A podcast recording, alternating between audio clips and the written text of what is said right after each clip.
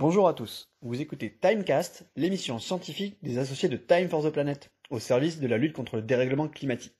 Il est temps d'accueillir notre invité de la semaine. Qu'est-ce que Carbon Impact? Carbon Impact est une société créée et financée par Time for the Planet, dont l'objectif est de contribuer à diminuer la concentration de CO2 dans l'atmosphère, et ce, à grande échelle. Pour ce faire, cette société reprend une idée bâtie sur une trentaine d'années de recherche, transformer d'énormes quantités de CO2 en roches. Comment y parvenir? Spoiler alert, en accélérant un phénomène lent naturel, à savoir l'altération de minéraux présents dans les roches magmatiques. Depuis des milliards d'années, le CO2 atmosphérique se combine avec la pluie pour former de l'acide carbonique. Lorsque la pluie tombe sur des roches magmatiques présentes à la surface terrestre, c'est-à-dire des roches volcaniques, cet acide les dissout lentement en réagissant avec les silicates retrouvés dans ces roches. Cette réaction produit du bicarbonate dans l'eau de pluie qui ruisselle jusqu'aux rivières, puis l'achemine jusqu'aux océans. Là, cette molécule peut se combiner notamment avec des ions calcium pour former du calcaire.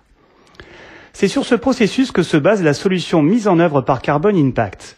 Mais comme ce processus est lent, il est nécessaire de l'accélérer de manière à pouvoir retirer une quantité significative de CO2 de l'atmosphère. Pour cela, l'idée est tout d'abord d'introduire directement les minéraux des roches magmatiques dans les océans.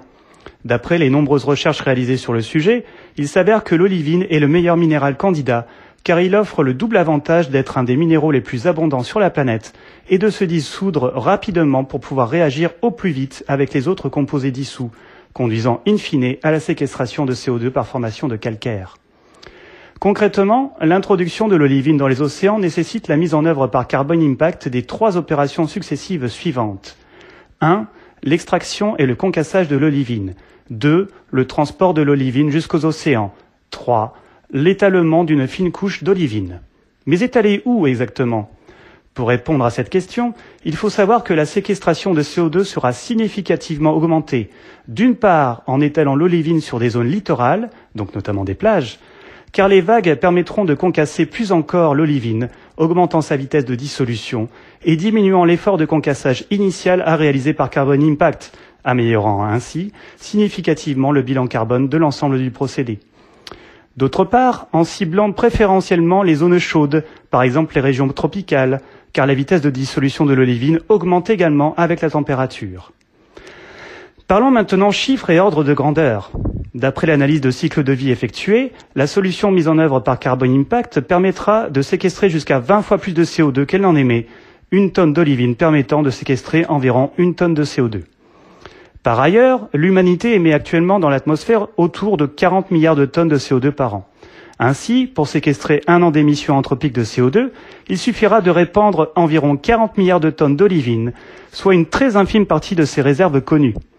Sachant dans le même temps que les zones littorales éligibles à l'épandage d'olivine représentent environ 27 millions de kilomètres carrés sur la planète, c'est sur environ 7,5% de ces zones littorales qu'il est nécessaire d'étaler de l'olivine afin de retirer une année d'émissions anthropiques de CO2. Et cerise sur le gâteau, la concentration importante de CO2 dans les océans étant responsable de leur acidification, la séquestration de CO2 dans le calcaire permettra de désacidifier significativement ces océans, ce calcaire étant même disponible pour la construction ou reconstruction du squelette des coraux. On peut cependant légitimement se demander si l'introduction d'olivine dans les océans peut créer des effets néfastes indésirables. L'olivine contient en effet du nickel qui, compte tenu des quantités importantes prévues d'être répandues partout sur la planète pour maximiser la quantité de CO2 séquestré, pourrait induire un risque de toxicité pour les organismes marins. Les études récentes sur le sujet montrent que l'importance de ce risque est le résultat d'une compétition entre différents phénomènes contraires qui paraît a priori faible, mais nécessite une confirmation en situation réelle. C'est pourquoi, lors d'une campagne expérimentale in situ, il est prévu que ce risque soit étudié en déployant un dispositif de mesure des niveaux de concentration en nickel, à la fois dans l'eau et dans les organismes marins. Voilà, c'est tout pour cette fois-ci. À la prochaine time.